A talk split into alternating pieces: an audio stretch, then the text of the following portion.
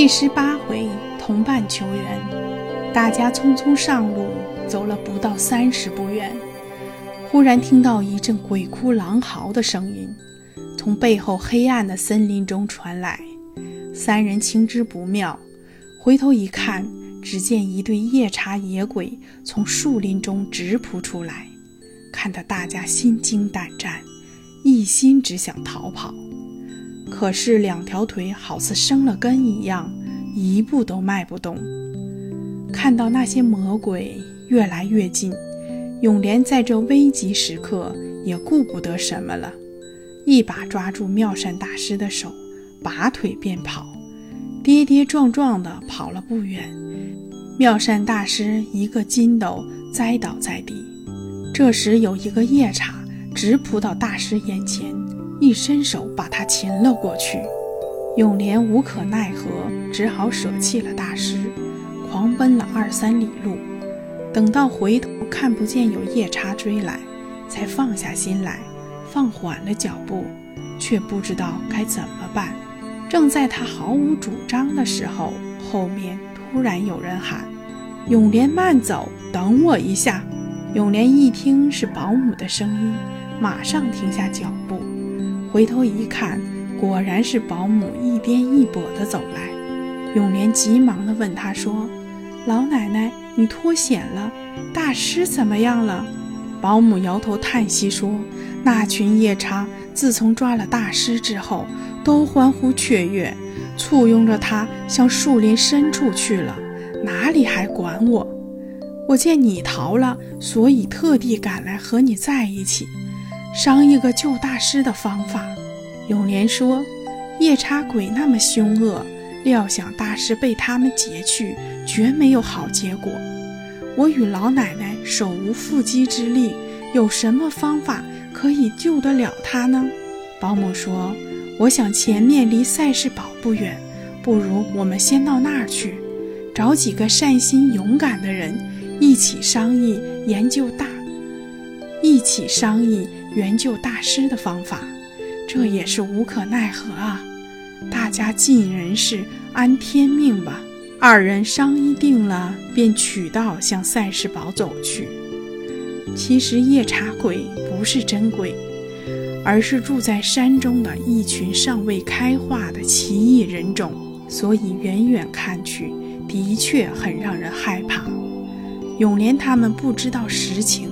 就以为是遇上夜叉野鬼了。这一群未开化的毛人，与外界隔绝联系，在山中猎取野兽来充饥，吃饱了不是闲游就是酣睡，从来不知道生产作业，也不到山外与人沟通。山外的人如果在山前走过，不声不响，他们在深谷中也听不到。可以安然来往，要是被他们听到了，便要出来和人为难了。那些毛人生性异常残忍，会将捉到的俘虏开膛破肚，生吞活剥了。因此，附近的居民不到万不得已，从不轻易的从金轮山下来往；就是必须从这里走时，也都凝神静气，悄悄地过去。不敢作声惊动他们。保姆和永莲两个人脚下不停地一路向赛事堡走去，足足走了大半个时辰，才到了堡外。堡外正有一班人在那里挑泥担水，建筑城墙。看见了二人，就知道是外来的，因为从服饰上一见便知。他们觉得诧异，都停下手里的工作。围上来向二人询问，保姆便将妙善大师被夜叉抓去的事儿告诉了大家。大家一听这话，吓得都伸出舌头来，半天缩不回去，说：“好险啊！你们二位不知福分有多大，才能脱逃出来，要不然现在连命都没有了呢。”正在众人你一言我一语的说话时，一位管事的出来了。于是，一个工头模样的人走上前去禀告了一番。那位孙大官人便和颜悦色地向永莲二人说：“请二位先进宝，到我家中再商议对策。”原来这位孙大官人单名一个德字，是这里的堡主。平日里乐善好施，远近闻名。现在看见这两个可怜的僧尼，心中不忍，就招呼他们到家里款待了。保姆永莲二人跟着孙德进了堡，一直到他家中。永莲心中挂念着妙善大师，首先说话。大官人啊，我们二人虽然脱险到这里，可是同行的妙善大师现在却身陷夜叉手中，生死未卜。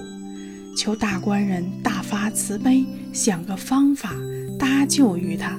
孙德听说后连连摇头，一面将山中所遇的是野人，并非夜叉的事儿告诉了他们，一面又说。我看朝山的事儿，只好你们二位去了。那位被擒的师傅是没有希望了。保姆和永莲一听，不由得心如刀绞。保姆对永莲说：“我们虽没有救他的方法，但我们三个人出来朝山，哪有抛下他不管的道理？就是真像孙大官人说的。”大师已经不幸被毛人所害，我们就不该独活于世，死也要死到一起去。永年说：“奶奶说的对，我们现在就回金轮山，去寻找大师的踪迹。就算被毛人生吞活剥了，也是我们前生的罪孽未尽，报应到今生。此地不是久留之地，我们走吧。”二人站起来，合十向孙德告辞。